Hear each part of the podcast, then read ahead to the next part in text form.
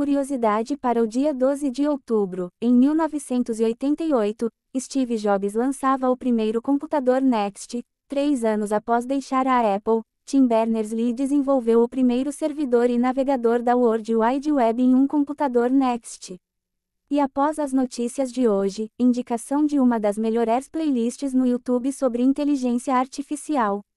Atentado terrorista anti-tecnologia em Universidade do Zewa era falso. O manifesto que criticava o desenvolvimento acadêmico da realidade virtual, inteligência artificial e o metaverso de Mark Zuckerberg, exigindo a interrupção de pesquisas nessas áreas, foi escrito pelo próprio responsável por orientar estudantes e projetos nessas tecnologias. Foi ele também quem recebeu um estojo rígido altamente pressurizado que, supostamente, teria ferido suas mãos em meados de setembro. O FBI descobriu a farsa após encontrar um backup temporário do manifesto, criado automaticamente durante a digitação no Word, em um dos computadores utilizados pela pessoa. As informações são do Tecnoblog rede de internet mais rápida do mundo é atualizada para 46 terabits, S. A SNET é composta por 24 mil quilômetros de cabos de fibra ótica dedicados e foi projetada para permitir que cientistas compartilhem rapidamente grandes quantidades de dados, especialmente em áreas como modelagem climática, estudos genômicos, observações espaciais e física quântica. Essa não é considerada a velocidade recorde de transmissão de dados. A honra pertence a uma configuração experimental no Japão, que alcançou 1 petabit por segundo. As informações são do site New Atlas.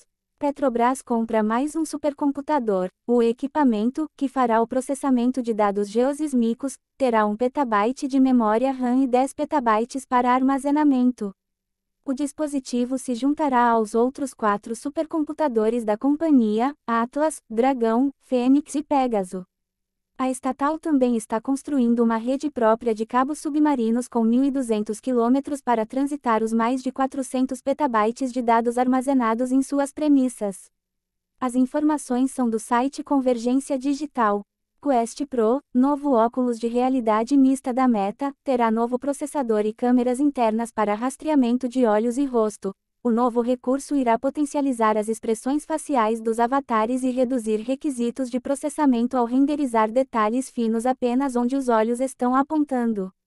A bateria, por outro lado, tem duração de 1 a 2 horas, uma redução em relação ao Quest 2, que oferece de 2 a 3 horas.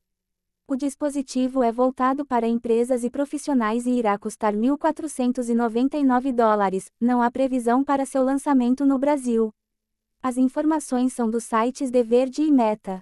Uma das melhores playlists no YouTube sobre inteligência artificial. Aprenda na prática, utilizando apenas seu navegador, a mexer com machine learning, data science, deep learning e até coisas muito poderosas no dia a dia, como data visualization. Thank you.